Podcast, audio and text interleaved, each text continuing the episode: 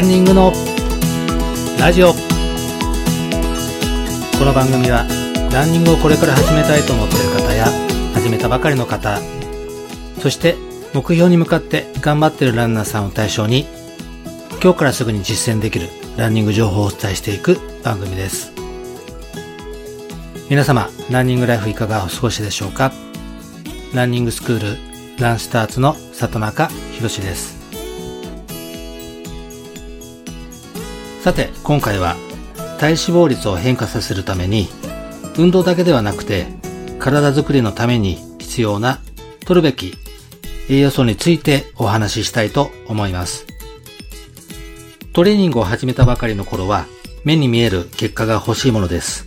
お腹がへこんだ、体重が落ちたなどの分かりやすい変化はトレーニングを続けるモチベーションにもいいと思いますけども、実際にはきついランニングをしたりとか運動していても体重が減らないってこともあると思います。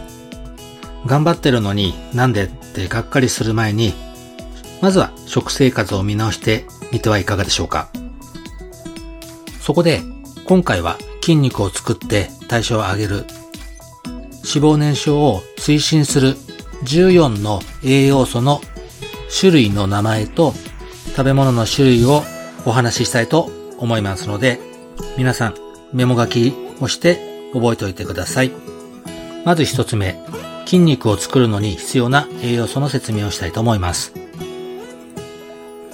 タンパク質、体を作る。肉や魚、卵、大豆製品、乳製品が挙げられます。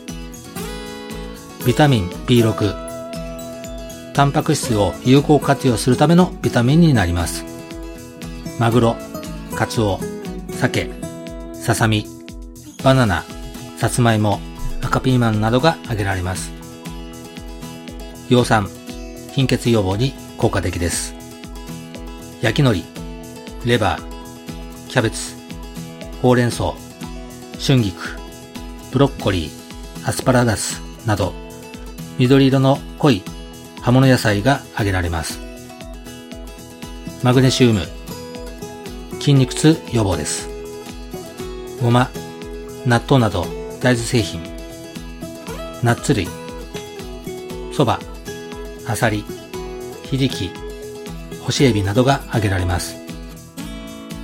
亜鉛、新陳代謝やホルモンの分泌のアップに効果的です。牡蠣、レバー、高野豆腐、納豆など。亜鉛は加工食品を多く摂ると失われるので注意してください。以上、タンパク質とビタミン B6、葉酸、マグネシウム、亜鉛。こちらが筋肉を作るのに必要な栄養素になります。それで二つ目、代謝を上げるのに必要な栄養素です。ビタミン B1、糖をエネルギーに変えます。豚肉、うなぎ、玄米、パン、蕎麦、大豆、豆腐、ごま、ぬか漬け。ビタミン B2、脂肪エネルギーに変えます。レバー、うなぎ、カレー、ブリ、卵、納豆、舞茸、牛乳。香味成分。血流を上げて体温を温めて代謝をアップします。ネギ、ニンニク、生姜、玉ねぎ、カレー粉、黒胡椒、クエン酸、三大栄養素をエネルギー化にします。レモン、グレープフルーツ、みかん類など、梅干し、トマト、お酢。などが挙げられます。ビタミン B1、B2、香味成分、クエン酸。こちらは代謝を上げるのに必要な栄養素になります。そして3つ目、燃焼を推進するための栄養素。ナイアシン。三大栄養素すべての代謝に関わります。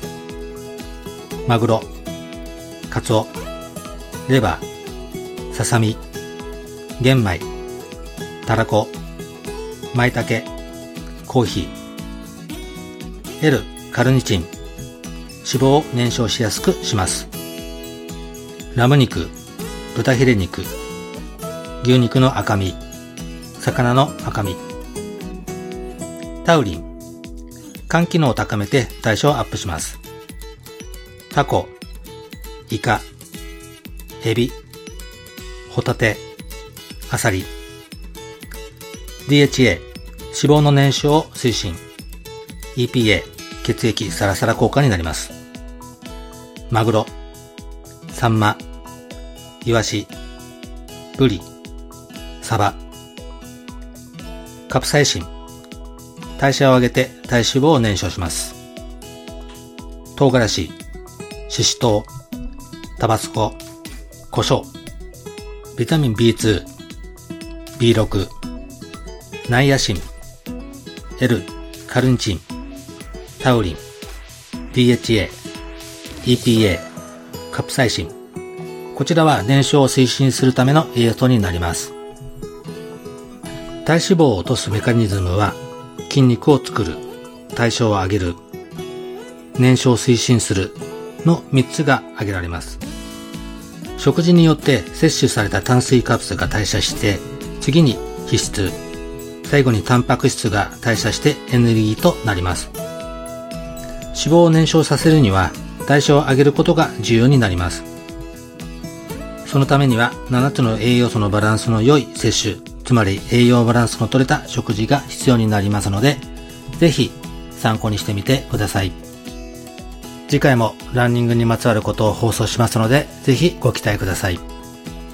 番組紹介欄に LINE アットの URL を貼ってありますので、こちらの方に質問などがありましたら、ぜひお聞かせください。今後、番組内でも紹介させていただきたいと思いますので、ぜひお待ちしております。そして、YouTube、アメブロ、Twitter などでも情報配信をしております。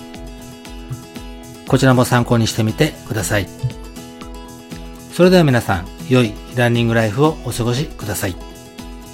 里中博でした。